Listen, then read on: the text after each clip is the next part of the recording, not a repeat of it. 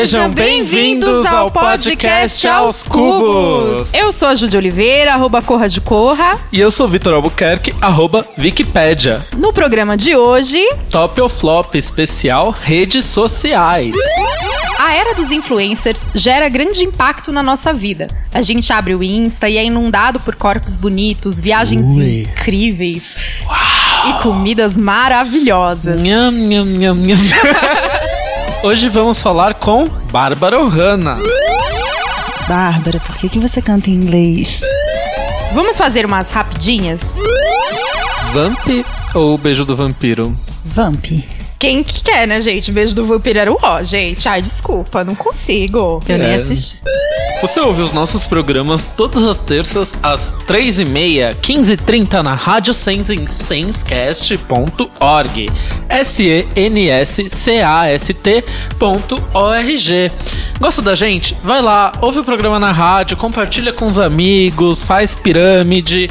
Se você não entendeu o endereço, vai em aoscubos.com barra rádio, você acessa. Os programas também entram nos feeds e nas plataformas digitais, como iTunes, SoundCloud e Deezer, e em todos os aplicativos de podcast. E pra falar com a gente, já sabe, podcast@oscubos.com. Manda lá a sua dica de convidado, né? Quem sabe tem uma pessoa super legal aí que a gente não conhece pra gente Com entrevistar. certeza, gente. Manda pra gente e-mail. Dica de convidado a gente só aceita por e-mail. Mas se quiser falar com a gente, mandar um alô, contar pra gente o que você tá achando dos programas e mandar perguntas, perguntas acha a gente no Instagram, Facebook e Twitter. A gente adora as mensagens de vocês. Manda direct, posta na timeline, no mural. Fala com a gente, a gente vai ler aqui seus recados, né? Hoje a gente não tem nenhum comentário pra ler, porque vocês estão pouco engajados. Ou quando vocês mandam comentários, graças a Deus, são muitos elogios bacanas. E a gente fica um pouquinho sem graça de ler esses elogios aqui. Eu tô sentindo falta de vocês terem comentado o nosso programa com a Aretusa. Nossa, porque esse programa com a Aretusa, eu e o Vicky, a gente não tava gravando. E a gente ouviu, a gente ficou muito apaixonado por ela. Eu a gente devia ter mandado um comentário pra ela, né? Nossa! Já que a gente não viu. Porque foi. Não, mas eu, eu tuitei pra caramba sobre Sim, esse programa, eu porque também, foi muito. incrível. Eu fiquei muito apaixonada. Fiquei apaixonado Derretida. pela fada. Enfim, muito triste que de última hora eu não consegui participar. Mas enfim, né? Teremos outra- outras oportunidades, Aretusa. Aretusa, inclusive, love. Inclusive, a Aretusa foi uma fofa comigo que eu postei no Stories. Ela respondeu, mandou um coraçãozinho. Maravilhosa, né? Não- Fada faz assim. Fada humilde faz assim. E não tem como não ficar em love pela Aretusa Love.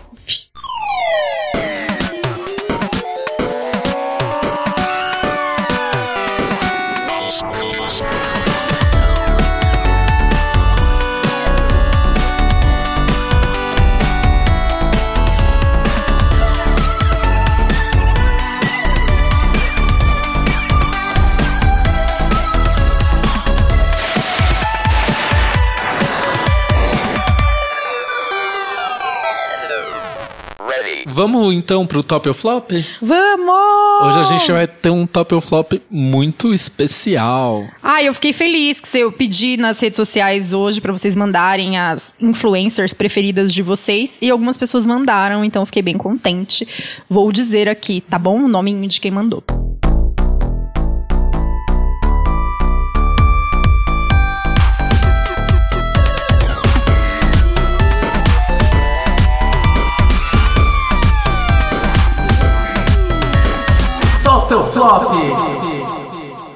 Influencers gera grande impacto na nossa vida. A gente abre o Insta e é inundado por corpos bonitos, viagens Ui. incríveis e comidas maravilhosas. Nham, nham, nham, nham. Mas isso pode trazer grande ansiedade. E acaba trazendo mesmo. Então, por que não colocar na mesa e na honestidade aqui os tops e flops das redes sociais? O top com certeza é um perfil, arroba Wikipédia. é só close certo, é só foto bonita, amor, romance, emoções, brincadeira, gente. o flop é a gente que se acha, né? Vamos seguir? Não, o top são perfis, né, que a gente gosta e que a gente compartilha. Eu pedi pra vocês mandarem algumas coisas. Eu pedi, acabei pedindo no meu perfil pessoal e algumas pessoas que gostam do podcast me seguem nas redes sociais acabaram mandando. E o flop, a gente vai falar de comportamentos que a gente não gosta mais e coisas que já ficaram pra trás, comportamentos virtuais. Tem coisa pra falar, hein? Gente, senta aqui lá, vem textão. Bom, amigo, começa por você aí. Vamos dividir por rede social, então? Você é o reizinho do Twitter, né? Você tava aí capinando os matos do Twitter, quando tinha baleinha lá perguntando pras pessoas. Não, pois é, né? E eu tenho uma curiosidade em relação ao meu Twitter, que aparece que minha conta é de 2015. Mas é que por causa de um romance do passado eu excluí minha conta, eu desativei a conta, falei assim, ai amiga, eu vou desativar por uns dias. Fui massacrada. Fui massacrada, vou desativar por uns dias. Só que a gênia, da, a gênia da internet aqui, que sou eu, mudou a senha, tinha mudado a senha e não lembrava mais, aí eu perdi meu perfil antigo, mas pelo menos eu não preciso fazer aí igual certos influencers e ficar apagando o tweet errado do passado que foi close errado, porque de 2015 pra cá não tem nada que vai me gerar algum problema, né? Não que no passado fosse acontecer, mas eu não sei, né? A gente nunca sabe a pessoa que a gente era 10 anos atrás. Ai, amigo, eu acho que a gente, a gente tava comentando isso no intervalo aqui, né? Do ano passado pra cá mesmo, né? Da, da última temporada do podcast pra cá, a gente já teve um crescimento pessoal e um, auto, um autoconhecimento muito grande. A gente tem aprendido muito, né? Então, quantas coisas a gente pensava que foram reformuladas? Eu, eu não acredito que em 10 anos eu não tenha mudado pra cara. Não, muda muito, sabe? Tipo, eu lembro de pensamentos medíocres que eu tinha um ano atrás, dois anos atrás, imagina 10 anos de distância, sabe? É muita coisa, muita coisa que pode ter mudado. Bom, gente, no Twitter tem, um, tem uma conta que eu sigo que eu gosto bastante, que eu acho divertida, engraçada, compartilha muitos conteúdos legais, tá sempre aí atualizado, engajando, fazendo a galera dar risada. É uma conta também que é de um youtuber, jornalista Álvaro Leme, arroba Álvaro Leme. Ai, você roubou a minha indicação. Sigam Álvaro Leme no Twitter. Eu conheci ele no Twitter, né? Não sei se vocês sabem o começo desse romance. Gente, solta, deixa eu contar Solta o esses... Kennedy aí. Pra quem não sabe, o jornalista e influenciador digital Álvaro Leme é marido do Wikipédia. Só pra esclarecer. Conhecido também como eu.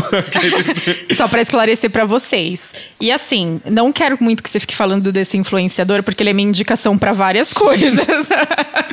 né? não, roubo, ser. não roubo meu atento, influenciadores. Então, outro perfil do Twitter que eu gosto bastante de seguir é o arroba Além das Sombras. No lugar do D, no lugar do A, do das, é um 4. Além de 4S, Sombras. Que é um grupo de pessoas, tipo, que compartilham coisas legais, assim, tipo, de atualidades, de fake news, enfim, esclarecendo algumas coisas, não sei muito bem explicar, assim, tipo, aliás, a descrição deles é um grupo de gente ainda com esperança. Eles têm um conteúdo bem legal no Twitter, nas outras redes eu não acompanho, mas eles também têm um canal no YouTube um- uma página no Facebook. Vou me atentar a isso. Perfil do Twitter que eu gosto muito de seguir ela já esteve aqui no podcast, é inteligentíssima, compartilha muita coisa legal. É a Mara Moira, a Moira Mara, arroba a Moira Mara. É muito legal seguir ela. Outro perfil que eu gosto de seguir é de irmãos de podcast nosso, que é o HQ da Vida, arroba HQ da Vida. Ai, maravilhosa. Era uma indicação minha também. É, além de saber quando tem episódio novo, eles compartilham conteúdos legais, interessantes da realidade LGBTQI+, que, enfim, é, um, é o único podcast que eu conheço que tem um representante de cada sigla no elenco atualmente. Tipo, eles conseguiram completar de cada letra da sigla. Então, assim, parabéns pro HQ da vida. Paga um pau mesmo. Eu gosto muito da Sarah Anderson, não sei se vocês conhecem, ela é uma quadrinista americana. Já lançou uns livros, a personagem dela é uma bonequinha do zóio arregalado, cabelinho preto. Eu morro de rir com as situações dela. É uma coisa meio histórias da JoJo, mas transformadas em quadrinhos. Não sei se você concorda. delícia. Você conhece, Não. Ju? Procura, meu. É muito bom, é muito engraçado. Eu também, seguir. também gosto de seguir ela no, no Instagram. A arroba dela no Twitter é Sara, com H no final, C Anderson, C Anderson. Bom, eu gosto de seguir o Fifito, Fifito no Twitter. Ah, era uma das minhas indicações também. Amo hino! Arroba Fefito, que é um jornalista gay, que além de estar no, no Canal Brasil no Estação Plural, tá sempre no Mulheres da Gazeta e tá sempre arrasando nas redes sociais com posicionamentos muito legais. Enfim, Fefitão querido, beijos. Outro perfil que eu gosto de seguir é o aquele eita, arroba aquele underline eita, que também é de tirinhas, é criado, são tirinhas criadas por Raquel Segal. Falando de cultura pop, cultura musical, eu gosto de seguir a Gaia Passarelli. Eu acho ela inteligentíssima, com posicionamentos ótimos. Inclusive, ela daria uma boa convidada pro podcast em algum momento. A Gaia é muito legal. Uma drag que eu gosto de seguir no Twitter é a Malona. Eu acho ela divertida, engraçada, enfim, a Malona. Arroba Bitch I'm Malona. Amo trocadilho. E outra drag que eu amo de paixão. Ai. Tanto o canal do YouTube quanto todas as contas, mas especialmente no Twitter, porque eu acho que no Twitter ela se posiciona muito de questões frágeis e mostra muito de quem é, né? Já, já teve aqui no podcast Lorelai Fox. Ai, também era outra indicação, gente, Lorelai, né? Amada, fofa. É muito gostoso seguir a Lorelai. Sério, sigam. Nossa, eu tô falando pra caramba, né? Tem agora a seção Bichinhos Fofos. Eu amo seguir. Arroba Cute Emergency. Meu, assim, só as últimas. O plantão da Globo dos bichinhos fofos é esse. Inclusive é pra perfil. isso mesmo, é quando você tá precisando de uma emergência fofa pra salvar você. E assim, eu sou uma pessoa muito mais dog person, mas eu também sigo um perfil que é arroba Emergency Kittens, kittens, de gatinhos. Que é só gatinhos fofos nas situações mais engraçadas e assim, eu amo de paixão esses perfis de bichinhos. E aí, indo pra, um- pra uma coisa mais lúdica, tem um perfil que eu gosto de seguir que chama arroba FacePix, que pega aquelas fotos tipo da tomada, da, da janela, das coisas onde você enxerga uma carinha, assim, e vai postando. Eu me divirto muito com esse tipo de perfil inútil. Me divirto. Eu gosto de seguir o José Norberto Flash mais pela situação dele, mais pela questão dele estar sempre divulgando os shows, apesar de me irritar quando ele tuita assim, atenção! E fica uma meia hora sem falar nada e depois chega. Vai ter show da Lourdes Maria. Tipo, ah, enfim. Obrigado. Em questão de notícias, eu gosto de seguir o HuffPost Brasil. Eu acho que o HuffPost é um dos portais com um dos melhores posicionamentos que tem. E, enfim, tipo, todas as pautas mais importantes estão sempre sendo noticiados nesse perfil. Gosto muito de seguir o Daniel Peixoto, arroba Dani Peixoto, querido, que já esteve aqui no podcast também. Sigo ele há muito tempo no Twitter. A gente é amigas do Twitter há muito tempo. Gosto do conteúdo dele no Twitter.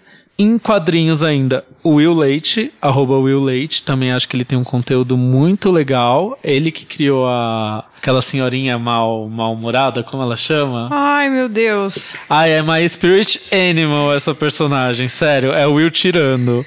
Enfim, amo demais. Dê, dê uma procurada no arroba Will Leite. Depois eu vou procurar o nome dessa personagem pra f- indicar pra vocês. É. Ambrósia? Não, não é Ambrósia. Eu não vou lembrar agora.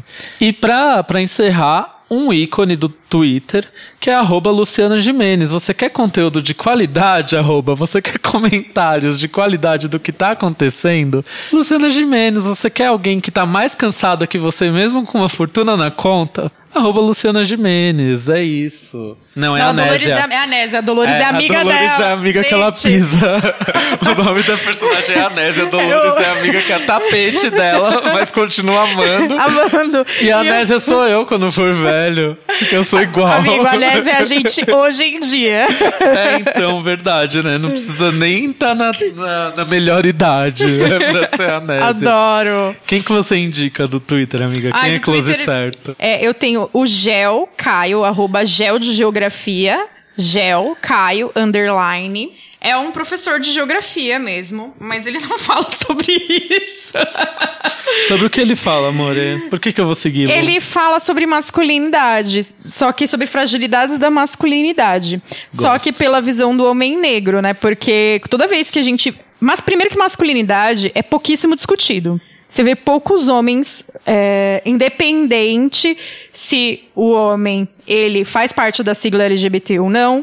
É, você vê pouquíssimos homens discutindo sobre masculinidade e a fragilidade da masculinidade, é, as cobranças da masculinidade. E quando você tem essa discussão, ela é muito embranquecida. Os movimentos que a gente tem para falar sobre isso é, de forma bacana, e quando você tem, sei lá, é, um podcast para falar sobre isso, ou quando você tem um canal que fale sobre isso, ela é muito embranquecida. E aí o Gel Caio, ele fala sobre isso, sobre masculinidade no geral, mas ele também fala sobre a perspectiva de um homem negro. E é um menino super jovem e ele fala super bem. Inclusive, atualmente, ele lançou um canal no YouTube. E é super legal. Eu gosto bastante. Tem o Eu René Silva, que é um menino que eu adoro. Ele fundou o Voz da Comunidade. O Voz da Comunidade, para quem não sabe, é um programa é, de entrevistas e de rádio no Complexo do Alemão. E eles já levaram muitas pessoas importantes para lá para fazer essas entrevistas. Eles têm várias outras iniciativas dentro da comunidade para mudar é, a vida das pessoas que moram ali. Então, e, e, ele foi, inclusive, ganhou alguns prêmios e já foi indicado como um dos jovens mais influentes do mundo. Ele é uma pessoa bem importante e ele twitta coisas bem legais, bem legais mesmo. E a Modices também é uma pessoa que eu queria indicar, que é uma influenciadora de moda e beleza. Que primeiro que o site dela é incrível, ela no Instagram é incrível e ela no Twitter é incrível. Ela fala muito sobre autoestima de uma forma muito gostosa e muito maravilhosa. E Álvaro Leme sempre, né? Sempre tô aí indicando em todas as plataformas, que é meu influencer do momento. Claro! Claro! E no Instagram, Ju, você que aí é Instagrammer, o que, que você tem pra indicar pra gente? Eu gosto de moda, né? Então eu gosto de pegar umas referências aí bem legais. Aí eu gosto bastante da Kim Kardashian. Mentira, gente. amo, amo. Não, eu gosto de seguir uns perfis brasileiros mesmo. Eu acho que as pessoas do Brasil têm feito coisas bem bacanas. E primeiro que a gente tem que trazer muito, é, aproximar muitas coisas da nossa realidade, assim é, para o nosso clima. É, não tem muito a ver a gente ficar vestindo umas tendências meio europeias, até porque a gente já faz isso e o nosso clima não pede. Sou muito europeia, sim. muito europeia, né? Nada periférica. Tem umas pessoas muito bacanas que têm um trabalho muito legal de curadoria de moda. É, eu gosto muito também quando as pessoas trazem umas referências meio de brechó, assim. Eu acho isso chique. Porque a gente usar roupa que já foi usada é chique, gente. Porque os recursos naturais estão acabando, né? E a gente também não é rica. Você tá pagando aí seu apartamento em cento e não sei quantas bilhões de anos e acha que só porque você mora na zona sul você é rica, você não é rica. Eu vou te dar essa notícia agora. Senta no sofá que eu tô te dando essa notícia. Então eu gosto de gente com essas referências. Tem a Luísa Brasil, que é do arroba Mequetrefismos, de Mequetrefe mesmo. Ela é maravilhosa, chiquérrima, uma menina super linda, tem umas referências incríveis, os stories dela são incríveis. Eu gosto muito da Raíza Costa. Só que a Raíza já é bem mais famosa, ela é do GNT. Ela apresenta aquele programa Rainha da Cocada um programa de sobremesas. Ah, ela é maravilhosa. Eu a Raiz ela. é linda. O programa dela é maravilhoso, ela é linda, ela é diretora de TV, ela cozinha, enfim. Mas ela, como referência de moda, gente, que mulher chique, que mulher incrível, ela é super colorida, eu gosto muito dela. Eu gosto muito mais dessas referências de cor, eu acho. Tem muito mais a ver comigo do que. Ou essa coisa mais street do que essa coisa meio, sei lá, é, bonequinha da Chanel, sabe? Não é muito minha cara. Então, eu gosto dessas referências aí. A da Raíza é com Z, é Raíza Costa Oficial com dois Fs uma outra. Ai, do Stories, eu gosto da Mica Rocha, gente, me julguem. Eu dou muita risada com ela, eu acho ela uma mulher muito engraçada. O tempo todo ela é engraçada. Ela é engraçada o tempo todo. A mulher foi pro parto sendo engraçada. Ela amamenta sendo engraçada, porque esse é o novo período que ela tá vivendo, né? Ela teve uma filhinha recentemente. Então eu acho ela uma pessoa divertida, sei lá, me faz rir, sabe? Quando você... Porque até porque eu assisto Stories pra rir, né? Ou para me informar, não para ficar vendo recebidos que não é muito minha praia. Oi meninas. ah, tem a Lita Kai, que foi você que me apresentou. Sim, você roubou minha indicação. É. Uma vingança. Uma vingança. É, a Ali, Li é com Y, Takai com K. Então é Alita Kai com I no final. Ela é uma profissional da área de moda e ela fala sobre moda sustentável, assim, quase o tempo todo.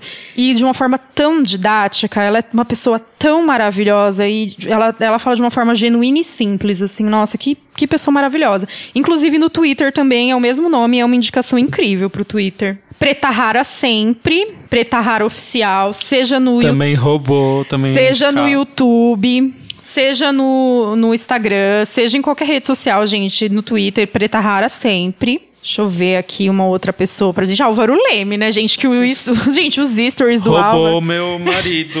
É que os stories do Álvaro são ao concurso. Você sabe disso, que eu sou muito fã. A Jo é muito fã. Sou muito fã, eu assisto todos os dias. Eu Tô acostumado, eu assisto em casa. Não, mas é que tem umas pessoas que eu assisto todos os dias. Por exemplo, Bonita de Pele, que é da Jana Rosa, também é um perfil que vale muito a pena seguir. Eu aprendi de verdade. É porque assim, gente, existem coisas, né? Eu trabalho com redes sociais. Então tem coisa nas redes sociais que pra mim não fazem sentido, porque eu sei que aquilo é formatado. Eu sei que aquilo não é real, que não é de verdade. E eu sei que você aí em casa também sabe, mas você tá se enganando. Eu não me engano mais. Só que tem perfis que eu sei que são reais. Por exemplo, Bonita de Pele da Jana Rosa, eu sei que ela testa vários produtos mesmo. E eu aprendi muitas coisas com a minha pele, eu tinha preguiça, eu aprendi no dermatologista, óbvio, mas tinha coisas que eu tinha preguiça eu via ela fazendo e, era- e ela fazia de uma forma tão simples, sem mimimi, sabe? Sem querer fazer a blogueira chique, que eu comecei a cuidar melhor da minha pele e isso mudou tanto a minha rotina. Gente, o Bonita de Pele da, da Jana Rosa é um sucesso. Recomendo também, acho muito legal.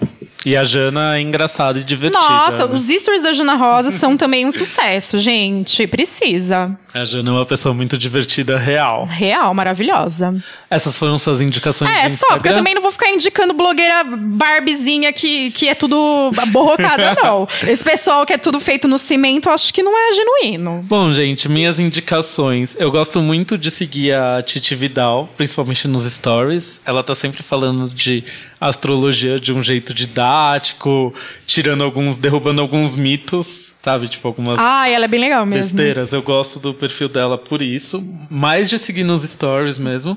É, o Paçoca, Paçoca Dog, arroba Pacoca Dog, Paçoca Dog, que é o cachorrinho do Zucatelli, o Lulu da Pomerânia do Zucatelli. Enfim, é um fofo, né? Eu amo perfil de, de bichinho, não vou negar.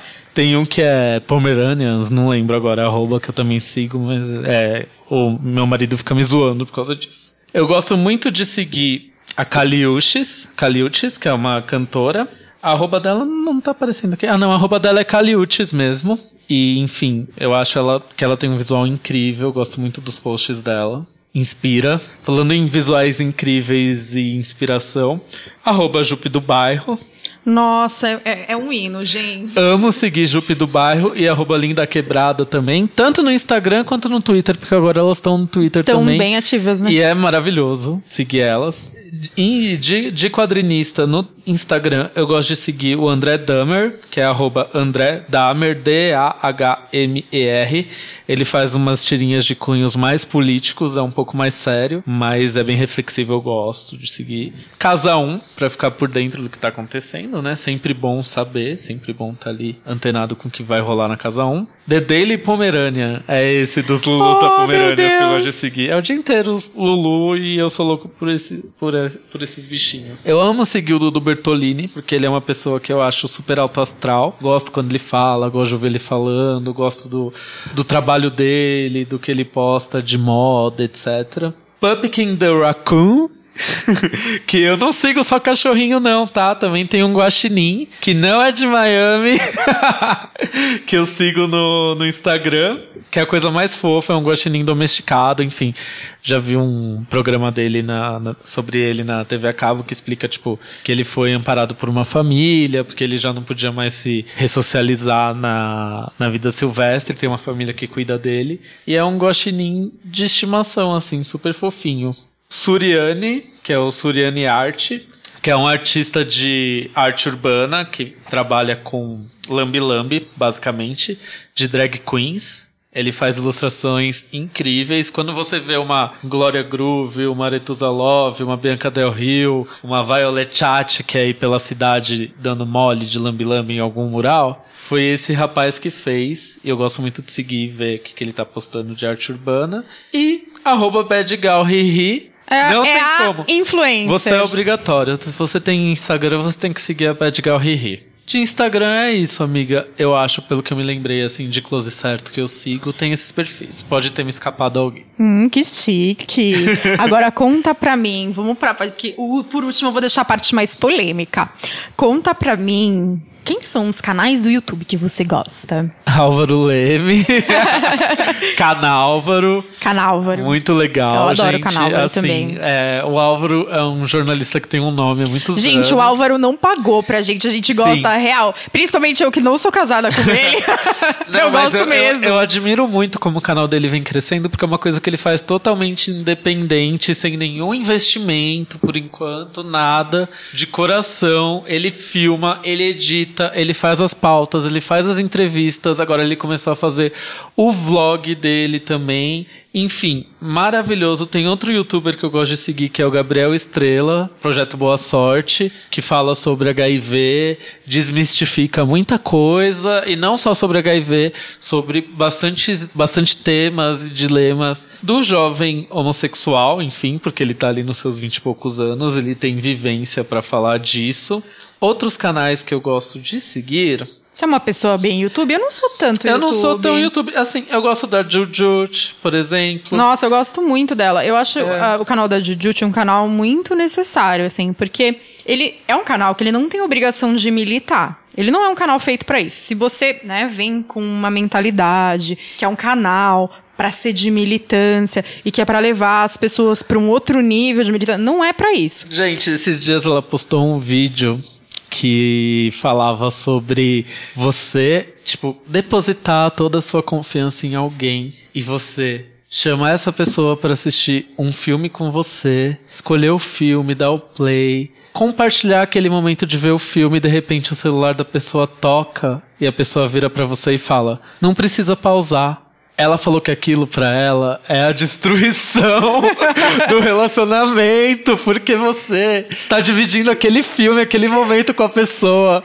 E ela pouco ligou e falou que não precisava pausar. Ela não tá prestando atenção no filme, ela não tá dividindo aquele filme com você. Eu assisti e falei, gente, eu achava que eu era o único louco que tinha esse tipo de pensamento. Mas ela traz umas reflexões muito bacanas. E ela fala pra uma faixa etária que tá se formando.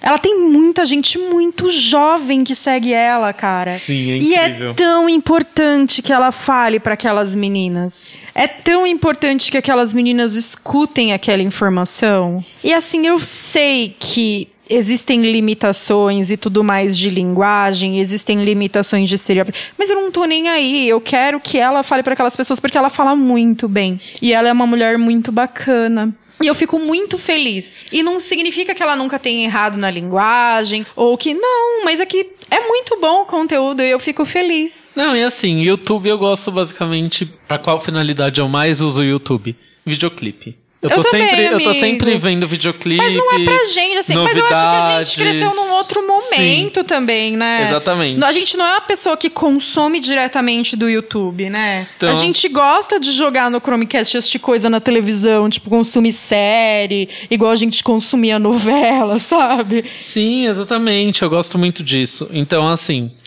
YouTube pra mim é show, videoclipe, entrevista. Eu gosto muito do canal da BBC, BBC One. Que tem vários covers. Tem umas lá, meninas tipo, que tem tão pro- Paramore cantando Drake, por exemplo. Sabe umas Aham. coisas legais? Assim, eu gosto de ver esse tipo de Tem conteúdo. umas meninas produzindo umas coisas muito legais. Tem a Luísa Junqueira, que é do Junquerida, que é uma menina também que ela fala para outras meninas é, e meninos, enfim, de uma perspectiva de uma menina gorda, sabe? Uma menina feminista, ela é gorda e ela fala de moda e beleza e de um monte de outros conteúdos. E ela é uma menina linda e maravilhosa, incrível.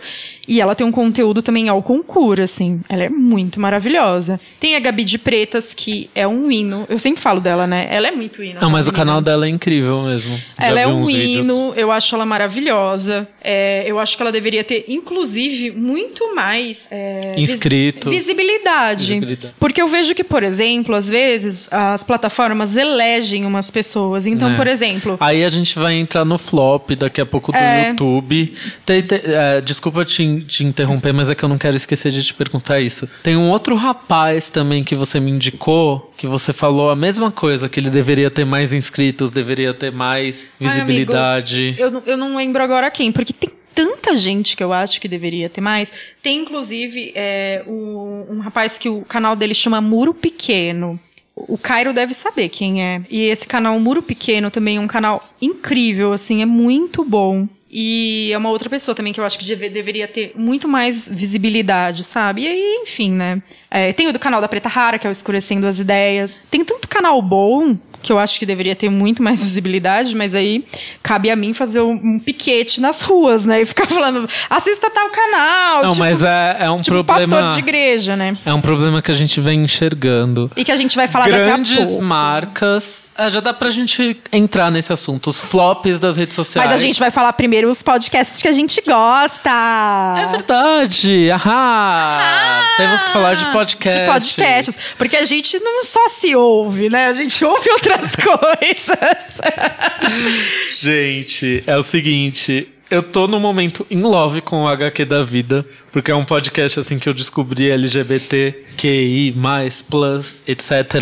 Que eu amo muito, tipo, que tem temas sensíveis, que se preocupa com a representatividade, que tá sempre abordando e trazendo personagens e trazendo histórias que realmente toquem. E a gente meio que rolou um momento em que um descobriu que o outro fez um programa muito legal com a Mara Moira. E foi aquela coisa tipo, ah, vocês também têm um programa com a Mara Moira, blá blá blá. Enfim, viraram nossos grandes amigos. Podcasters. Bom, tem um outro podcast que agora também tá em todas as redes sociais, né? Tem, tem, tem. Que tá no Instagram e tá no Twitter e tá no YouTube, não, no YouTube não, brincadeira. que é o The Library is Open. Arroba No Tlio Instagram? Podcast. Tlio Podcast. T-L-I-O. The Library is Open Podcast. No Instagram. E no também Twitter. no- é, e também pra você ah, ouvir os programas, você vai no Mixcloud, arroba Tlio Podcast, se eu não me engano. E na Rádio Sense. Eles são nossos vizinhos de Rádio Sense. Nossa, eu tô num momento da minha vida que eu só vejo série e escuto podcast, gente. Eu só faço isso agora. É, então. É... Porque assim, quando eu não tenho tempo de ver as séries, porque geralmente eu faço isso à noite por causa do trabalho, né? Qualquer brechinha que eu tenho no trânsito ou qualquer coisa, eu tô escutando um podcast. Tem outro podcast que eu acho legal, que é de uma vizinha nossa da Rádio Sense também, o que assistir, que ela dá umas dicas bem legais em relação a filmes, séries, etc. Tem um outro podcast que eu gosto bastante também, que é o Mamilos, né? Todo Nossa, mundo mas- conhece o Mamilos. Mas assim, né? O Mamilos é meio ao concurso, Mas né? como que eu não vou falar do Mamilos? E tem um podcast, bom, enfim, esse é um pouco homem hétero falando, mas que eu gosto de ouvir, que é o Troco Disco, quando eles fazem resenha de disco. Eu acho sempre interessante, porque por mais que eu não concorde com todas as opiniões deles e às vezes me irrite, tipo, com não ter a mínima variedade de pessoas ali, eu sempre gosto de ouvir a opinião das pessoas sobre música. Tem um podcast que eu já ouvi alguns programas que eu gosto, que é o Da em Nada,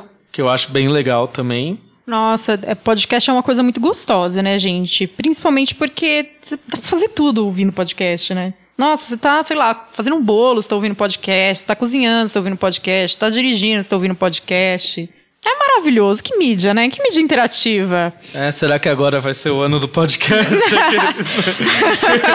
Porque todo ano é o ano do podcast.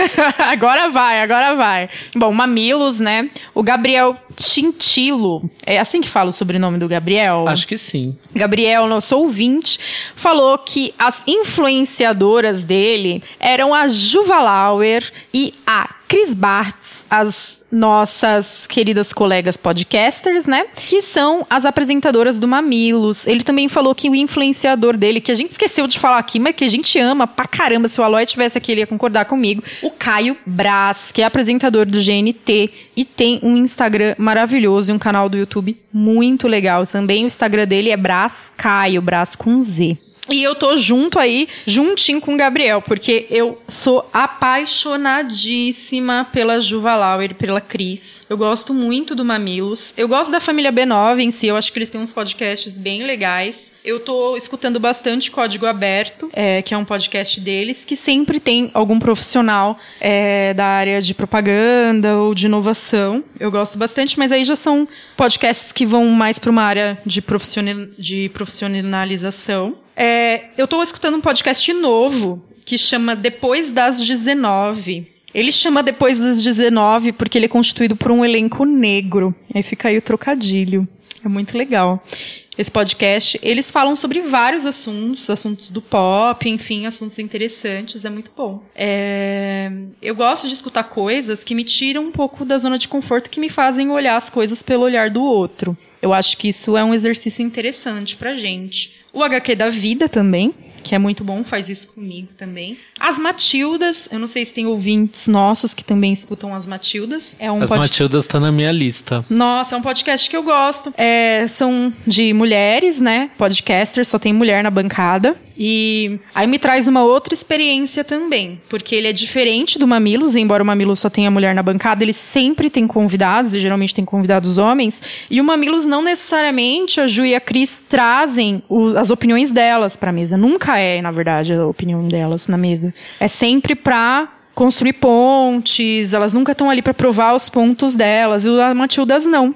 As meninas sempre trazendo as opiniões delas, enfim. Então é um outro tipo de programa e eu tenho gostado bastante. É, tem um podcast que eu gosto também, que eu esqueci de indicar aqui, que é o PQP Cast. De PQ pra, P, é, PQP, né? Que é o bordão deles. Que também traz uns temas, assim, mais sérios, algumas reflexões. Tem Gente. um elenco diverso, tem mulher na bancada também, eu gosto. Mas pra você ver como eu escuto coisas totalmente diferentes, eu escuto tricô de pais. Que só homem que são pais. E eu sou mulher e não sou mãe. Então, assim, eu não tenho nenhum relacionamento com ninguém que é pai. Então, eu escuto mais pela sensibilidade daquele é, programa, ou os assuntos apresentados, e pra aprender sobre coisas, assim. E, e são, são conteúdos tão interessantes que eu acho que é importante. É legal. Bom, é, e podcast assim, é cada dia a gente descobre um novo, tem uma nova paixão e espero que vocês indiquem podcasts pra gente conhecer também, Ah, que a gente quer aumentar a nossa rede, quer fazer amizades podcasters. Venham ser nossos amigos podcasters. Venham, Venham pro venham. nosso programa, se convidem, a gente É, traz vocês. Manda, manda mensagem pra gente, mandem nos comentários quem vocês gostariam de ver a gente fazendo um crossover aqui. É, com qual programa vocês gostariam de ver o Aos Cubos fazendo um crossover? Eu acho que vai rolar crossover com The Libraries Open logo logo. Que é uma delícia de programa, vocês deveriam escutar. A gente tá, vai ter um programa especial deles aí muito legal. A gente pode entrar depois no programa deles, mas eu não vou Será dar se a gente não vou pagar? dar spoilers. então vamos pro flop. vamos, vamos passar brevemente pelos flops. É, o que eu tava falando do YouTube, eu já vou trazer isso pra mesa pra não perder meu raciocínio. É que assim, tanto YouTube quanto influenciadores digitais no geral, digital influencers, as marcas acabam priorizando as pessoas por números e, E não, não por qualidade, né? qualidade e nem por público ou segmento, assim. Tenho pra mim, e eu não sou nem, nem um rei do marketing nem nada, mas que para uma marca é mais interessante você distribuir seu conteúdo entre pessoas diferentes, com diferentes públicos e diferentes engajamentos, do que escolher uma pessoa que tem um público geral, mas que tem um ego tão grande que do dia pra noite pode postar uma besteira nas redes sociais e levar sua marca para um lugar ruim. Então, assim, por que não, tipo, pegar um valor bilionário que você investiria num influencer gigante desses com milhões de seguidores e dividir entre uma pessoa de um público LGBT, uma pessoa do público negro, uma pessoa que fale com o público mais privilegiado, uma que fale com mães e chegar em mais pessoas. Mas enquanto as agências de publicidade, elas forem, em maioria, constituídas, né? As grandes agências. Porque aí a gente está falando, quando a gente fala aí de nomes de grandes empresas que têm bilhões, têm milhões para estar investindo, a gente está falando de grandes agências, né? Essas mesas de publicidade foram constituídas de homens de meia idade, heteronormativos, brancos, que não saem da própria caixa Que não entendem nada de diversidade. e, e diversidade e não entendem nada, nada, nada de redes sociais. Que eles não estão entendendo nada, eles simplesmente olham um número, acham que isso está acontecendo e vão lá e aplicam. Eles não entendem nem de engajamento. É, então, sabe, tipo, quanto daqueles milhões de pessoas realmente estão engajadas, estão consumindo aquele conteúdo? Não sei. Não é, exatamente. E não Estão só. absorvendo também? Não sei. E estão absorvendo, às vezes, de uma forma negativa, né? Sim. Porque, por exemplo, eu ouvi um conteúdo essa semana é, e estavam fazendo propaganda de uma determinada empresa. O conteúdo era ruim. E aí, eu já nem gosto tanto da determinada empresa. Mas aí, como o conteúdo não era bom, eu já crio uma antipatia daquela empresa. Então acaba se cruzando essas questões. Né, que, que de, de você criar uma antipatia. E ali você não tá nem falando de pessoas críticas, né? Porque quem segue, por exemplo, um fulano de tal da vida que faz piada racista no Twitter, já não é uma pessoa muito crítica. Então tudo bem que tudo bem que não, não vai implicar pra ela um, e que defende aquele cara ser racista. Que o mundo né? tá chato. É, que o mundo tá chato e bababá, então tudo bem. Então acaba ficando elas por elas. Mas as marcas têm que se preocupar. Porque não adianta, por exemplo, a mesma marca que levou o cara pra Rússia e o cara ser racista, ir lá e. porque- Olha a discrepância, o que eu reparei. A Adidas patrocinar esse cara pra ele ir pra pra Rússia. A mesma Adidas que patrocinou todos os looks do cara da- do seriado, é, tudo sobre os Washingtons, que é um seriado de uma família negra de elenco predominantemente negro. Então, tipo assim, é uma loucura, porque a Adidas que patrocinou esse cara pra ele é uma Adidas do Brasil. Que é a divisão brasileira. E a Adidas que levou, que, que patrocinou esse seriado, é uma Adidas americana. Então, assim, a marca não tá nem entendendo, não tá nem conversando. É muito complexo isso. As marcas têm que parar com isso. E não só as marcas, os próprios, é, as próprias plataformas. Você vê o YouTube bocoitando o canal o tempo inteiro. Então você pega assim, as plataformas elas elegem. Então a gente vai eleger o influenciador. Você pode reparar que a, a- o YouTube ele escolheu rostos para causas. E não que aqueles rostos sejam ruins. É maravilhoso que existam aqueles rostos. Então o YouTube ele tem dois lados, né? O YouTube Brasil. Ele tem um lado muito negativo, que é essas pessoas que existem, que tem milhões de número, e essa hipocrisia danada que eles produzem um conteúdo horrível, e o YouTube tá lá inflando o ego desses caras, porque eles precisam desse número. E o YouTube tem a causa brasileira. Nossa, a gente reelegeu aqui rostos pras causas. Então eles elegeram os rostos LGBT, que eles sempre estão colocando em eventos. Eles elegeram um rosto negro, então tá aí a Nathalie Neri, que é o rosto que o YouTube elegeu. Só que tirando a Nathalie Neri, o YouTube, ele praticamente é, não dá engajamento e não distribui igualmente os vídeos de nenhum outro influenciador negro brasileiro. Você tem dificuldade para achar esses vídeos ou as pessoas elas não conseguem mais ver os vídeos. ah, Quem assina os canais elas não recebem mais esses vídeos. Então as plataformas têm que parar de eleger rostos e sumir com os outros conteúdos só porque os conteúdos, de repente, são conteúdos que, que vão falar, sabe? Que as pessoas vão reclamar de coisas ruins que estão acontecendo. Ninguém vai ficar fazendo vídeo de banheira de Nutella o tempo todo. Né? A mesma coisa acontece com os canais LGBT. Eles elegeram alguns que são muito bons, Nem todos. nem todos, mas elegeram alguns. E aí esconderam todas as outras pessoas que estão fazendo conteúdos maravilhosos. E essas pessoas, se elas quiserem ter os vídeos delas assistidos, têm que pagar muito dinheiro pro YouTube.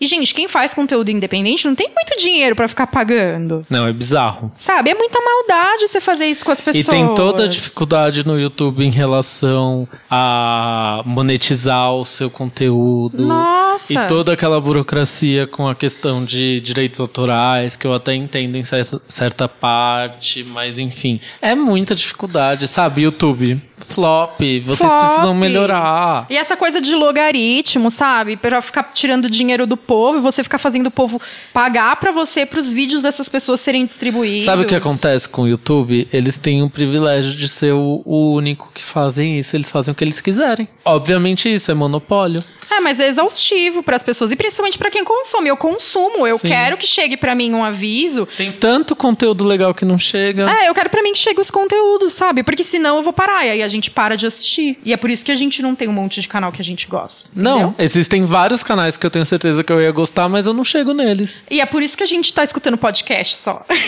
Sim, Exatamente. porque 2018 é o ano do Do podcast. podcast, agora vai.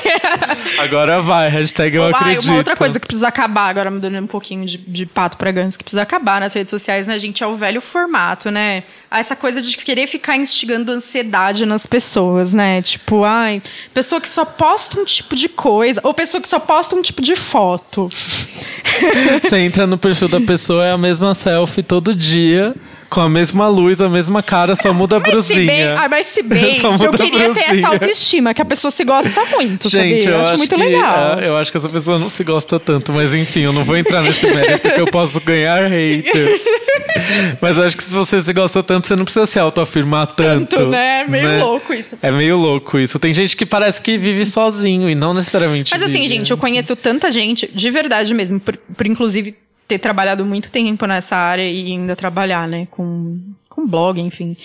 Aquilo não é real, cara. As pessoas, elas fazem mil e uma coisas para parecerem daquele jeito. Mas, tipo, é tanta, tanta, tanta coisa, é tanta maquiagem, e é tanto filtro, e é tanta aplicação, e é tanta. aplicação no rosto, inclusive, é tanta coisa. E assim, é tão difícil, e eu não tô criticando as pessoas por elas fazerem isso, porque é o trabalho delas.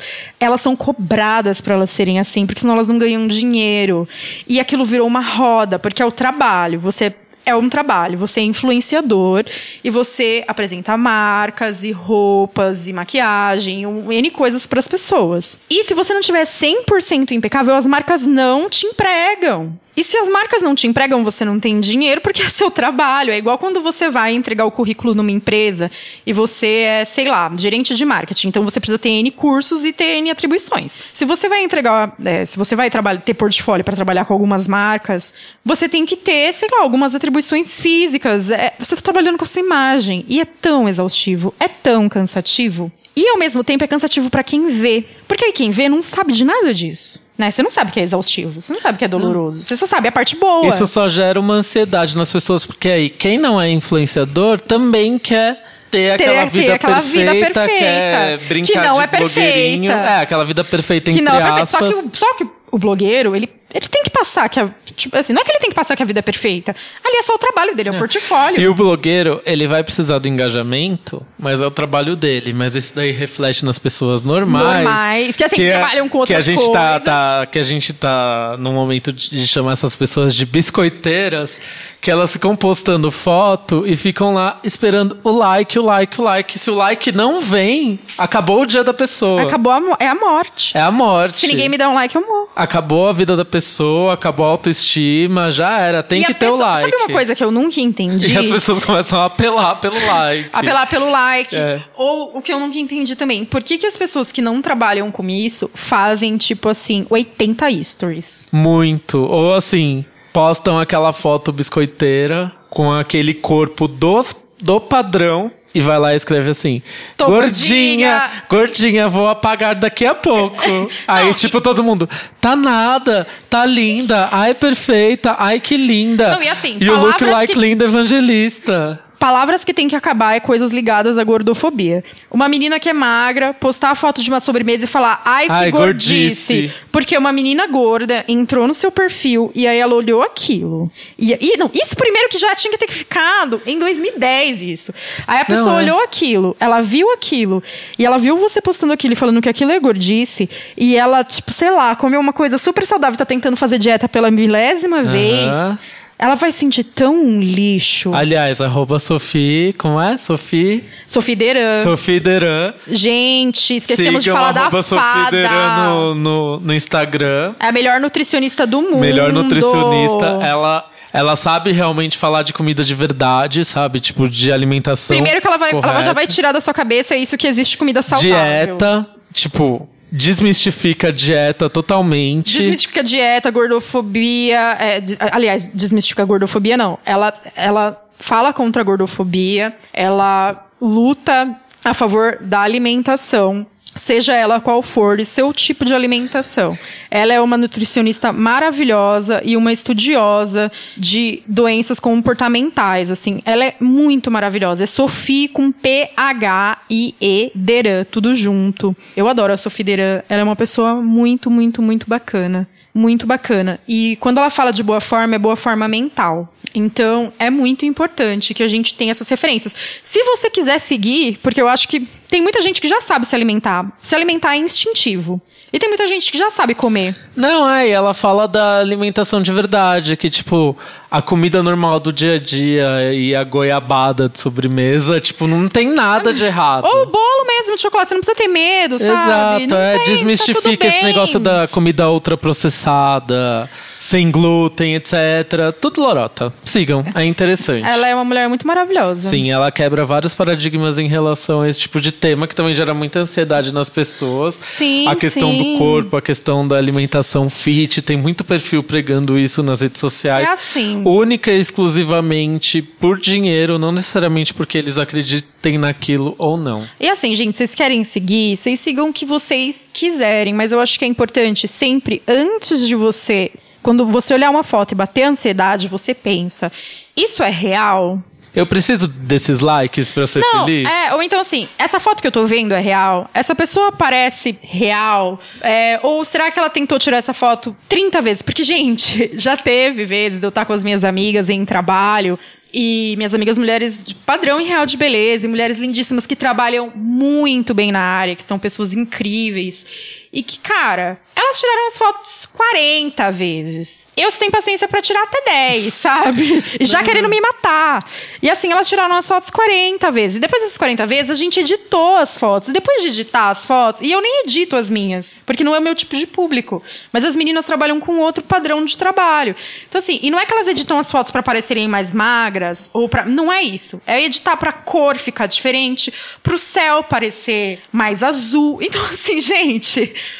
não é bem assim, sabe? Não, fora que é assim, né? É, o Instagram é uma rede social onde todo mundo quer mostrar o que tá acontecendo de melhor e de mais feliz. As coisas, assim, normais da vida não estão lá. Não tão. As pessoas estão reclamando no Twitter, não no Ai, Instagram. gente, você quer conhecer a verdade de uma pessoa? Entra no Twitter dela. É ali que tá a verdade. E eu acho que é isso que a gente tinha pra falar de rede. Você tem mais alguma coisa pra acrescentar? Não, amor? até porque tem uma outra, um outro site chamado Facebook que a gente não tinha nem o que falar dele, né? Amigo, o Facebook pra mim is dead.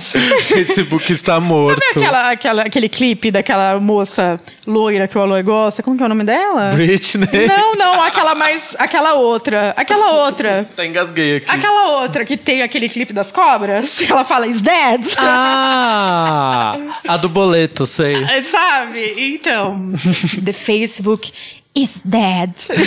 É isso, gente. Nossa convidada já tá chegando pra bater um papo aqui com a gente, né? É, vai ser uma delícia hoje, tô sentindo. Então a gente já volta. Um beijo. Não me faça falar de nós. Eu não sei falar, vou falar demais. Você passa, ai meu Deus do céu, é você aqui. Nem me preparei. Não me faça falar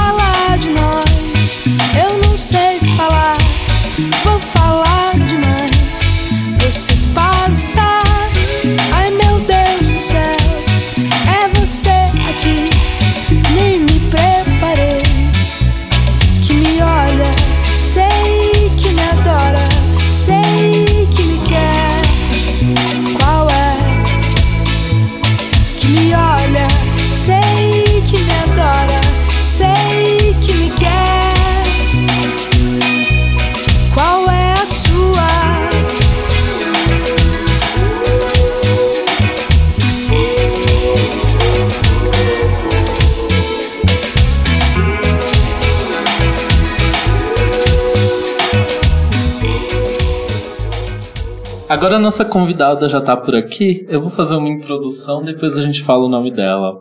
Produtora musical, cantora e geminiana. Assim ela se define nas redes sociais. Como algo peculiar de seu signo, ela não é uma só, são várias Bárbaras. Talento é algo que não lhe falta. E não é só pelo sobrenome forte que carrega, sua competência se reflete, desde as fotos do Instagram até a curadoria de conteúdo nos seus trabalhos. Ela é voz, alma, ela é coração. Seja bem-vinda, Bárbara Ohana!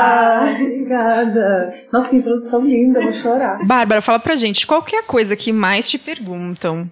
Bárbara, por que, que você canta em inglês? Ah, é a coisa que mais te claro. perguntam. Ah, mas é, eu diria que bastante. Eu acho que eu comecei a escrever em inglês por um motivo, que foi eu comecei a escrever quando eu estava morando fora, fazendo intercâmbio, e lá eu comecei a compor. Então, isso foi uma coisa que foi uma porta, e aí eu fui desenvolvendo isso sem nenhuma intenção profissional, eu era adolescente. Pra mim foi, foi uma coisa como uma brincadeira. E dali foi, foi, foi, foi, foi. Quando chegou uma hora de gravar o meu disco, eu já tinha tanta coisa que tinha aquele significado que não fazia sentido eu pegar e começar do zero e começar a escrever em português tudo e bababá. E também a linguagem da música pop, que é a música que, que eu dialogo. Então, é por isso que eu canto em inglês, basicamente não tem muito, não tem muito, muita variação disso, é, é por causa disso. E pra você mesma, você já compôs alguma coisa em português ou? Pra mim mesma, é, cara, eu, eu componho às vezes, né? Uhum. É, nada que tivesse dentro de um corpo de um trabalho e eu trabalho com disco, né? Assim, é o meu, minha, minha, meu foco criativo é em disco. Então não tenho essa, n- n- ainda não tive esse lugar de só compor em português para um disco, mas tem, tem hora ou outra que eu abro pra qualquer língua. Que no caso você não faz single, né? Você faz um disco que vai conversando, toda, todas as músicas vão conversando uma com a outra. É, eu tenho esse hábito. É, no, Tenho este no hábito. disco da Alice mesmo que você produziu, tem uma música em inglês, Tem né? É uma música em só? inglês é uma que só? não é nossa, que não é minha, nem dela, nem, enfim. É uma só, é uma só. Jura que não é de vocês? Não, não. A Quem compôs aquela What's música? Your Name é... Ah, é... E... é brincadeira. E eu não posso mesmo esquecer esse compositor maravilhoso. A gente faz esse, esse Bom. trabalhinho, mas daqui a pouquinho... Depois você, você relembra aqui pra gente. Daqui a pouquinho eu relembro. Mas sim, t- todas as outras em português. Tem alguma em outra língua? Não, só isso. São todas em português. Joia. E qual que é a coisa. é, eu imagino que você não goste tanto de responder essa pergunta, mas tem alguma coisa que você detesta muito responder? Não, detestar é uma palavra muito forte, né? Ou que você, Não enfim, tenho. acha um saco? Tipo, ai, que saco, estão me perguntando isso. Ah, essa que eu falei que me perguntam muito, eu não amo muito responder sobre língua, Por não. que, que porque você canta em inglês? É, o que você eu não curte acho muito. que responder. música, música é música. A gente faz música. Música é universal, né? E o tanto de gente que tá por aí cantando Iar no O, mas tá sentindo, a música. sentindo a vibe. coração. É, tá feliz. Bom, a gente vai falar de trabalho agora. Eu queria que você falasse um pouquinho do seu trabalho como produtora, né? A gente já deu uma palhinha aqui, que você produziu recentemente o Alice da Alice Caime, foi lançado no comecinho do ano agora, né? Foi o quê? Fevereiro? Uhum. Foi Janeiro? janeiro, Janeiro, né? É. Dentre as músicas que você é, produziu, tem Eu Te Avisei, com a participação da Pablo, Uhum. Vim e algumas outras. E quem mais você produziu esse ano? O que, que tem no caminho aí de ser lançado nesse mundo da produção? No mundo da produção, não tô, ai, não tô allowed de dar spoilers. Ah, mas não tem nada Ai, que você possa contar pra gente? Não, no mundo da produção não. Eu tenho, eu tô, tô trabalhando com uma artista que não é brasileira. É, e aqui tô mais no universo de compor, assim, pra, para produzir. Então a gente ainda tá nesse pré, é, com, com artistas daqui. Só que, como eu falei, assim, eu não tô fazendo disco de outro artista agora. É, tô fazendo, não tô, não vou pegar um outro artista para produzir um disco.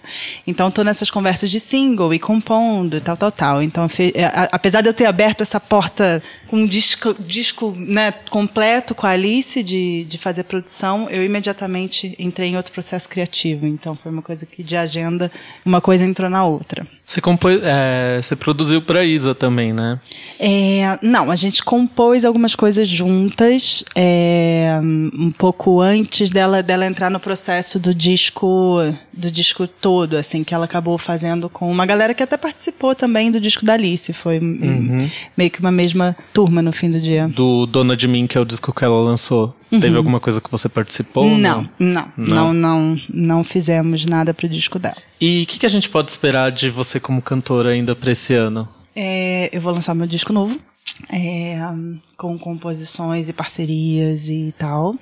E o meu show novo também, que esse daí tá sendo o meu show de, de produzir, que eu tô produzindo em paralelo. O disco novo, ele é, ele é produzido por mim e tá sendo um desafio enorme. Produzir pra você mesma. É muito maluco. é muito, muito, muito diferente, assim, de, de, da forma como eu trabalhei o outro EP, porque no outro EP, eu, na verdade, eu fiz uma, uma, uma costura entre vários trabalhos, com vários produtores, aprendi muito com todos eles, então eu ficava ali em cima tentando aprender tudo que eu podia. É, mas ele, mas tinha essa troca, né? E essa expectativa de você colocar no produtor uma, uma necessidade e, e dúvidas e as suas inseguranças, e que também é uma coisa que a gente aprende produzindo outro artista. Acho que todos os artistas tinham que produzir outro artista. para aprender essa troca, assim. Como que até onde que, que o criativo se beneficia das nossas é, da nossa abertura, da nossa insegurança ou da, da nossa segurança de saber o que a gente quer, o quanto que a gente pode deixar isso em aberto. E dessas parcerias aí, você pode adiantar alguma coisa? Das parcerias pro disco? Sim. Ah, tem coisas que eu já que já tinha já tinha de outros de, né, já tinha de, de Outros anteriores, carnavais. de outros carnavais, é, é, parcerias com o Adriano Sintra que eu já que eu já compus bastante coisa, é, mas também não falar de dar spoiler de Sorry. Assim você não facilita pra gente, Não Bárbara. Bom, no ano passado você chegou a lançar alguns singles com o Adriano Sintra, né, que você falou agora, Uhum. e com o Pedro, queridíssimo, que já esteve aqui no podcast, precisa voltar com a Lia, hein, Pedro? É, sob o nome de Oh Hearts, que era Uhum. um trio muito legal, vocês lançaram três músicas, né, que eu gosto bastante. Ah, a, que crítica- bom. é, é, a, Hum, crítica, a crítica chegou a falar que foi um dos projetos mais interessantes do pop no, no momento ali, né, Uhum. dos últimos tempos, mas vocês não, não fizeram mais nada. Tem alguma coisa que vai rolar ainda desse projeto? Você pode falar a respeito? A gente tem coisas gravadas. é, foi um encontro e uma diversão total, assim, entre nós três, que era um momento também de, de que os três estavam envolvidos em projetos de produções com outras pessoas. Então, a gente falou assim, bom, então eu não estou fazendo meu trabalho solo, o Adriano também não, o Pedro também não. A gente começou a fazer essa, essa experiência. E eles já tocavam comigo, né, no meu trabalho solo.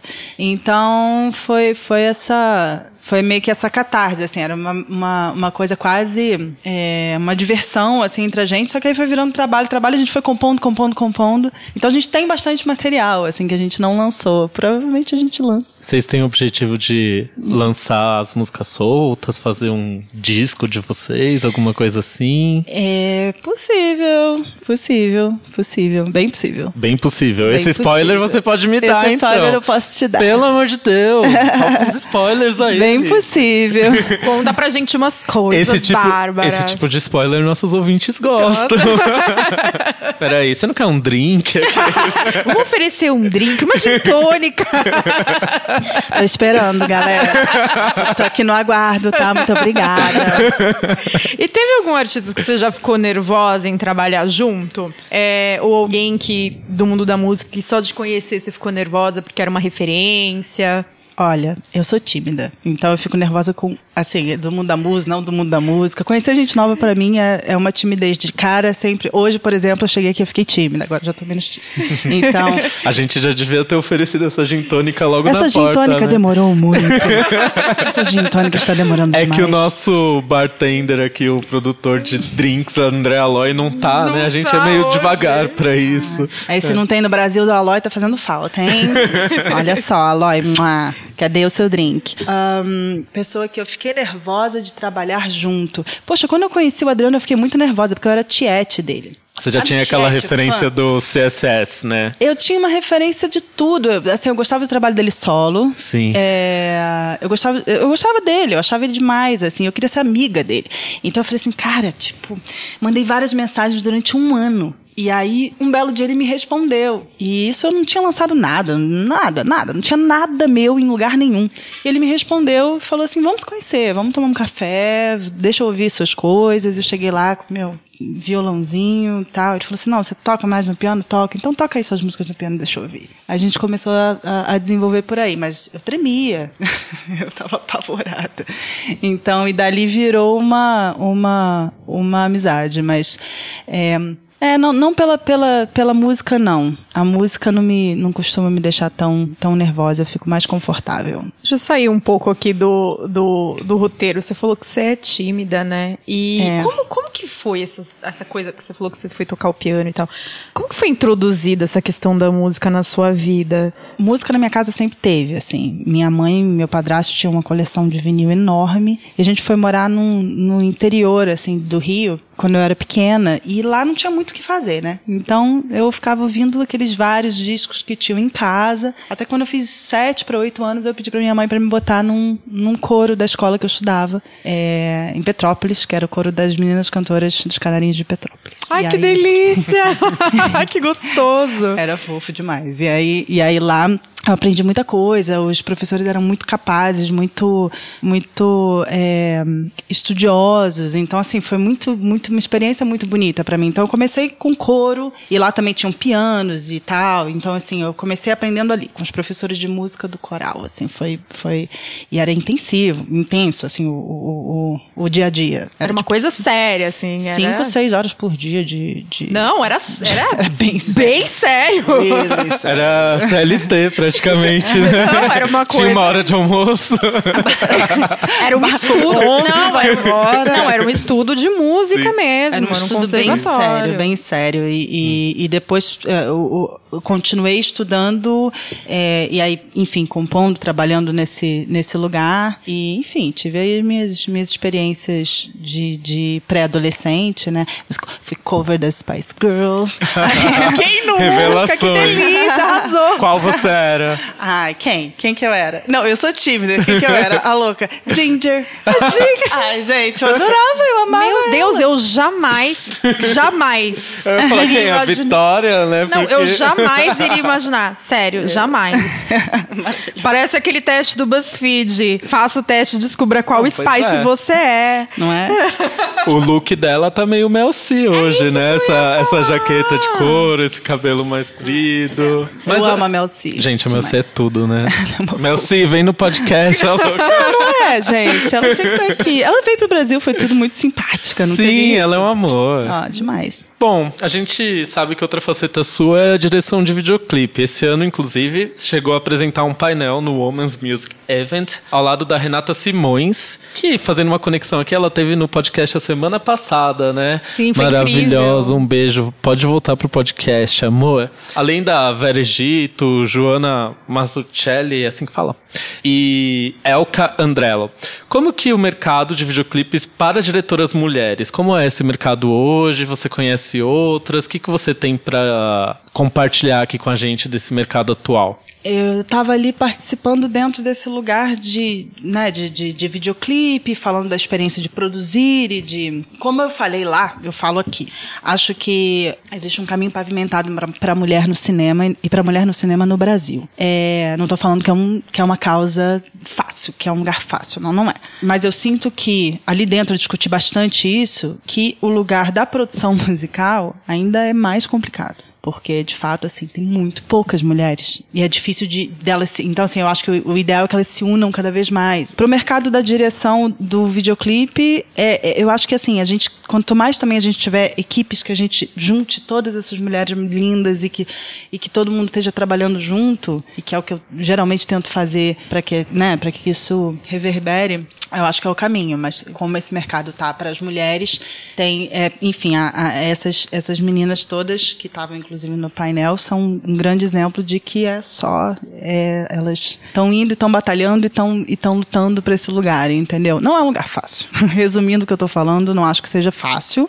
É, acho que tem muita resistência resistência em todas as áreas né? Isso aí a gente né, volta a pergunta para você. É um, é um lugar difícil né? Você enfim como comunicadora também também tem as suas Não, a gente tava até conversando com a Renata quando ela veio aqui. A mulher, ela tá sempre numa posição difícil. Né? Ser mulher é, é- é aquilo que a gente fala, né? As dores e as delícias. Porque ser mulher é bom. Eu não vou falar pra mim que eu, que eu não gosto de ser mulher ou que pra mim é sempre um peso. Não, eu gosto de ser mulher. Mas ser mulher é sempre você tá numa, empunhando uma luta. Né? Porque sempre a gente tá num lugar difícil e principalmente profissionalmente. E ser mulher na mídia, independente do tipo de mídia, é muito difícil. Porque você ainda é colocada num papel subjugado, né? E as pessoas não estão acostumadas a gente ver na direção de nada ainda. É bem complexo. Mas isso que você falou é muito interessante, porque as mulheres, elas estão se unindo cada vez mais. E as coisas só começaram a dar certo e estão dando certo. E eu espero que cada vez mais elas deem certo, porque a gente se uniu. Uhum. Porque o que o patriarcado queria é que a gente se separasse para que a gente não se articulasse. Isso acabou, né? Agora a gente tá se articulando. sim E eu espero que através disso a gente consiga cada vez mais coisas. Ainda tá longe de ser o que a gente precisa, né? E o que a gente merece. muito longe e tem que continuar na batalha É, Isso. e a batalha vem de dentro também, da gente ter a autoestima de saber que a gente tem um trabalho muito bom. Que hoje você, sei lá, sai qualquer carinha de uma escola de audiovisual e simplesmente por ele ter acabado o curso, ele se sente muito capaz de trabalhar. E a menina não, ela tem N cursos, ela fez a graduação, ela se preparou, ela estudou fora, não sei o quê, e ela não se sente capaz. Porque o mercado, ele sempre dá um jeito de fazer a mulher se sentir incapacitada. Então, essa luta vem de dentro pra fora também. Mas é um, é um papo aí que rende muitos podcasts, gente. É, não, esse lugar do, da, da, da, da- de, assim, de não acreditar é muito maluco, porque, por exemplo, na produção, na, na produção em geral, e na direção também, mas na produção muito, muito, muito particularmente, é, muita gente me pergunta, tá, mas aí você produziu o disco, mas com outros, né? Querendo dizer, com outro, não, não tem outro homem, não é assim. Não, é, Não, sim. mas, mas é, então por que você não, né? Outro dia a Grimes postou uma coisa que eu achei muito legal, que ela falou assim: "Ah, todo mundo me fala pra eu postar foto com meu equipamento. Equipamento won't do you shit". tipo assim, por que que eu tenho que postar foto com meu equipamento pra provar que eu produzo? Sim. Não, não, é por aí. Não, e assim, não né? só. é- é- e tem aquela questão de quando você tá no processo de produção, de produção, se você tá produzindo com outro cara, se não é um cara que te respeita, o que na maioria das vezes não tem, porque assim, é um ou outro produtor que vai te respeitar. é, tem aquela questão do que, que o pessoal chama de mansplaining, eu chamo de macho explicação. Aí vem o cara te falar coisa que você já sabe, que você já tá fazendo aquilo, mas a pessoa vem te explicar, porque o homem ele acha que ele tem que te explicar aquilo. Então, assim, é são tantas coisas no universo que, que, que, que quando você é mulher, elas reverberam, que, gente, é complexo. É foda. Mas a gente aguenta, né? Vamos seguir. Vamos seguindo. Vamos conseguindo. E dessas mulheres, quais foram as suas principais referências, assim, da produção, da direção? Da produção, eu tenho que dizer que a Kate Bush é uma, uma referência incrível, porque ela, ela fazia, enfim, todo o processo, ela fazia parte do processo completo, até da parte dos vídeos, tudo. E é uma isso, gênia. não, isso num tempo que ainda... Porque, né, meu bem? Era muito mais Se hoje é difícil, difícil né, naquele cara? tempo, então... Muito maravilhosa, muito maravilhosa, inspiração total. É, é, a Grimes é uma, um, um, um exemplo que eu acho que maravilhosa e, e- e, enfim, faz, faz a criação toda e a produção e tal, tal, tal. Inspirações mil. Você fica, poderia ficar aqui o dia inteiro falando. Grimes muito rainha, né?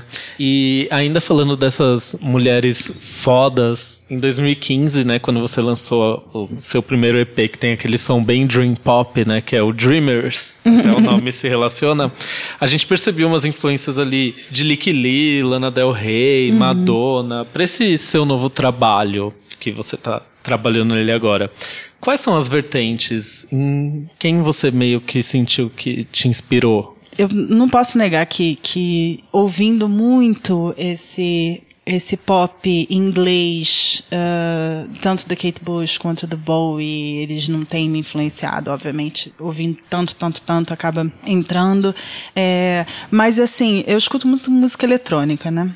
Assim, o disco do Jamie XX é um disco que me que também entrou dentro da minha vida que nem um furacão, assim. É, o próprio Frank Ocean também pela coisa da, das melodias muito, muito bonitas e bem colocadas, mas nostálgicas e é, é, se utilizando do, do- do- da fluidez, da sincopada do rap, mas ao mesmo tempo não. Ah, a Lorde, o melodrama, eu acho um disco lindíssimo.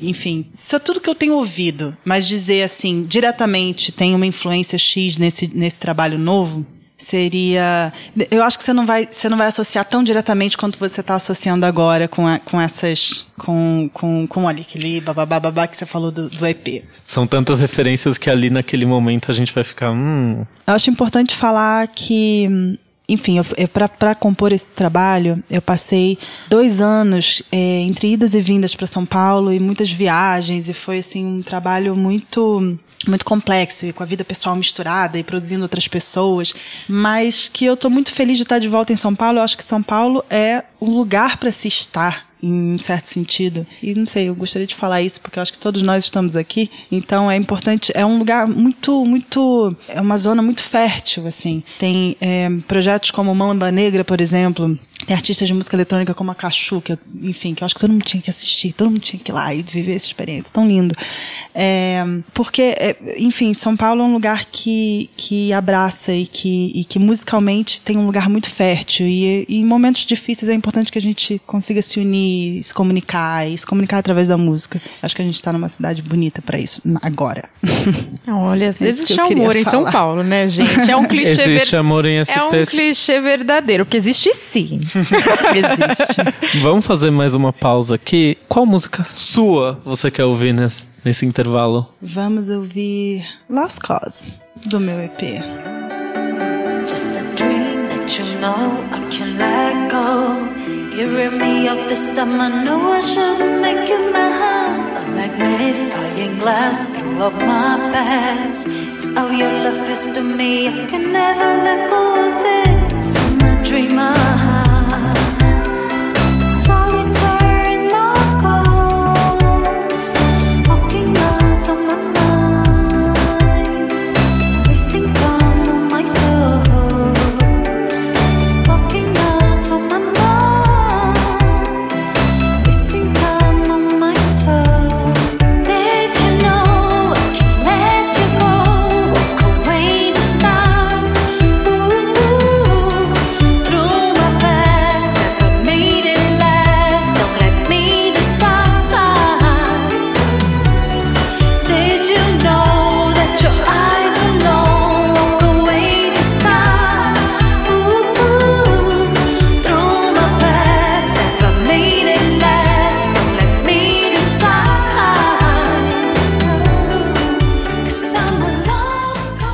Voltamos! Agora a gente vai pro Rapidinhas dar uma esquentada aqui nesse dia frio. Você tá preparado, Bárbara? Sim. Verão ou inverno? Inverno. Café ou drinks? Drinks. Dos drinks, qual o seu drink favorito?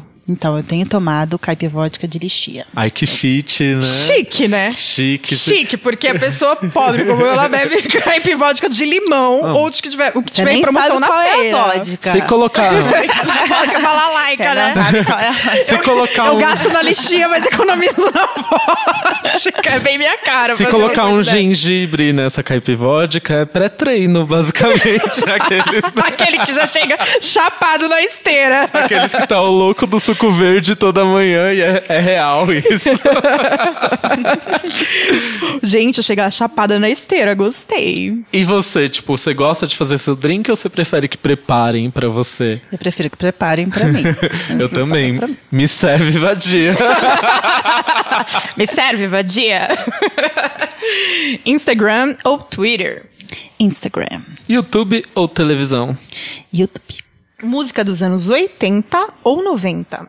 É muito difícil essa pergunta. 80. Bis ou Kit Kat? Bis. Um funkão ou um sertanejo no Vila Mix com a galera? Funk. No fluxo, né? Big Little Lies ou Sharp Mas eu Objects? amo a Marília Mendonça, tá? Só pra dizer, assim, né? Não, ela é unânime, né? Né? Todo mundo Não, é. ama Marilhão, gente. Não tem Se a Marília estiver cantando um funk, então aqueles, né? Aliás, Aliás, porque ela consegue cantar tudo muito bem, vai rolar. Marília vem no podcast, hein? Big Little Lies ou Sharp Objects? Big Little Lies.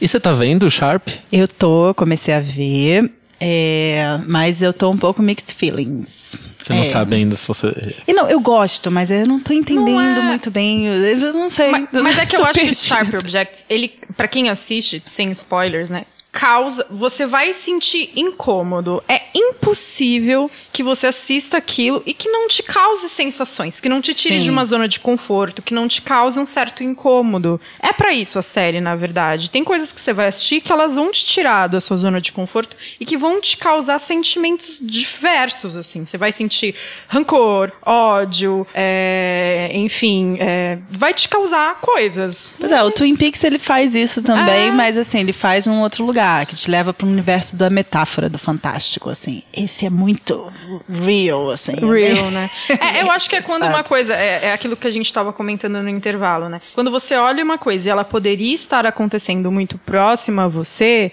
Uhum. aquilo cai o pano preto, né? Que é quando você acorda para uma realidade que aquilo realmente pode estar acontecendo em algum lugar muito próximo a você. E aí causa realmente o incômodo. Mas é uma série muito bacana. Não, e a expectativa pra segunda temporada de Big Little Lies, hein? Gente, Meryl, né? você fala que a Meryl Streep vai estar em alguma coisa, você fala, vou, né, Mas será, gente? será Sou que vai prestar? Não sei, eu tô com o pé atrás. Tem uma foto, né, da Reese jogando um, um sorvete nas costas da Meryl Streep. É, Esse episódio já prestou, né, amigo? A gente já quer, né? Aliás, quando vai ter legalmente loira aqueles daí? Nossa, gente! Tá na época, vamos É gravar. o meu sonho. Eu vivo respirando por esse dia, inclusive. Mas é só uma dica em falar, é uma coisa que é importante a gente falar do Sharp Objects. Se você tem depressão intensa, se você tem problemas de automutilação ou qualquer coisa do gênero, não assista a essa série. Se você Ela tem sensibilidade a esses sensibilidade a esses temas, ela não é pra você. Isso é importante a gente dizer, porque existe uma coisa chamada gatilho. Às vezes você tá passando por um problema e você assiste alguma coisa que te traz um gatilho. Isso é importante a gente dizer, essa série não é pra você. Vamp ou Beijo do Vampiro? Vamp. Quem que quer, né, gente? Beijo do vampiro era o ó, gente. Ai, desculpa, não consigo. Eu nem É, assisti. Ai, nem gente, eu assisti. assistia porque eu insistia em novela. Teve uma época da minha vida, quando não tinha Netflix, que eu era noveleira. E eu insistia, porque tinha uma meta, né? Se eu assistir, sei lá, 20 capítulos, eu vou insistir até o final que uma hora vai ficar bom. A Globo me vencia, entendeu? Não, fora que assim, né? Se não respondesse Vamp, como que iam ficar as coisas no jantar de domingo da família? Não ia ficar bom, Imagina né? o climão. Pegar mal. Ia pegar mal. É a mesma coisa que perguntar True Blood ou The Vampire Diaries, né? Tipo, Carnaval ou festa junina? Então, festa junina. Ah, eu muito julgo Ai. o caráter da pessoa. Se a Mil pessoa não vezes responde. festa junina. Não, se a pessoa não responde festa junina, eu cato minhas coisas e vou embora. Fala, ai, tchau, Vitor. Acaba de gravar aí. Ai, adorei, encontrei os meus. Ai, gente, por favor, esse ano eu não fui em nenhuma. Eu fiquei Não, chateada. assim, carnaval é hit, respeito quem gosta, muitos amigos meus também gostam. Eu gosto também, gente. Mas Nossa festa junina gosta, é um hino, gente- gente. Festa junina tem canjica. Festa junina é um hino, é canjica, é bingo, é tapoer rolando, sabe? É maravilhoso. forró. É forró, é um hino, gente. É maravilhoso. Praia ou campo? Tenso, depende, né? Campo. É porque ela é da cidade, né? Ela ficou assim, gente, agora. É, é, é meio- Não, não, não, eu amo natureza. Mas, é, mas eu gosto mais de cachoeira do que de praia. ah, é? Hum, Eu também gosto muito mais. Porque cachoeira, né, não tem, sei lá, o sal. Eu não, não gosto Tem muita gente. Eu gosto muito do sal da água. Eu adoro água gelada e tudo mais, mas o sal da água me incomoda um pouco. Ai, gente, eu sou caiçara, sou pé de areia, aqueles. né? É, o sal da água me Vocês, incomoda. perce- vendo, vocês tá- percebem pelo meu tô visual, eu, pelo meu percebendo. eu percebo pelo seu bronze, inclusive. Pelas fotos que você manda. Café da manhã, almoço ou jantar? Ou todos? Jantar. Tá quase na hora, hein? Aqueles. né? Nova York ou São Paulo? Depende da época. Atualmente, acho que São Paulo. Uma pessoa pra seguir nas redes sociais ou um canal pra assinar no YouTube? Hum, Olha, The Fat Jewish do Instagram, eu acho muito engraçado. Ele posta coisas hilárias. E com quem você trocaria nudes? Essa pergunta é um clássico do nosso podcast. Ah, sim, com meu namorado, no caso. Não, no, no mundo No- da imaginação. no mundo da imaginação. Vivo ou morto ou híbrido? Ah, pode ser morto? Então, Bowie. Pode. Ah, sabia que você ia falar Bowie? Na hora que ela falou pode ser morta, eu falei, ela vai falar Bowie. É, vou falar. É, morto pega mal, né? Pô, vivo ou no campo? No outro No plano. outro plano. No outro plano. Vivam no nosso lar. aqueles- Com quem você tiraria uma selfie? Pode ser também no outro plano. Ah, com ele. Ai, tudo com ele, gente. Sou apaixonada. É nude, é selfie, é isso aí. Bom, a gente terminou aqui os rapi ah, rapidinhas e o programa também já tá acabando, né, Ju? Já a gente fica por aqui essa semana com muita alegria, muito frio em São Paulo. Bárbara, deixa seus contatos para as pessoas te seguirem, enfim, como que a gente faz? Ah, no Instagram é o Hanna Bárbara. É, pra, e no Facebook, Bárbara Hanna também seguir. É, para qualquer tipo de contato no, no Instagram, no inbox, é, direct. Tudo a gente sempre responde direto, tudo certo, é rapidinho. Que joia. A gente agradece muito você ter topado as brincadeiras. Espero que você também Imagina. tenha gostado. Sim, da nossa- adorei conhecer vocês. conversa. Obrigada por muito me gostoso. receber aqui. Eu Ah. adorei mesmo. Obrigada. Ela chegou tão timidazinha, a gente já tá mais soltinha, né? Mas da próxima a gente já sabe que tem que dar uma caipir, caipirosca. Não, que não era caipirosca. Caipivódica de Caipivódica lixia, lixia. jamais esquecer. Qualquer cerveja, tá? Já fica a dica. Ou qualquer cerveja. Fica a dica, hein? Muito bom, Bárbara. Bom, Obrigada. gente, toda terça episódio inédito na, na Rádio Sens, quarta em todas as plataformas digitais.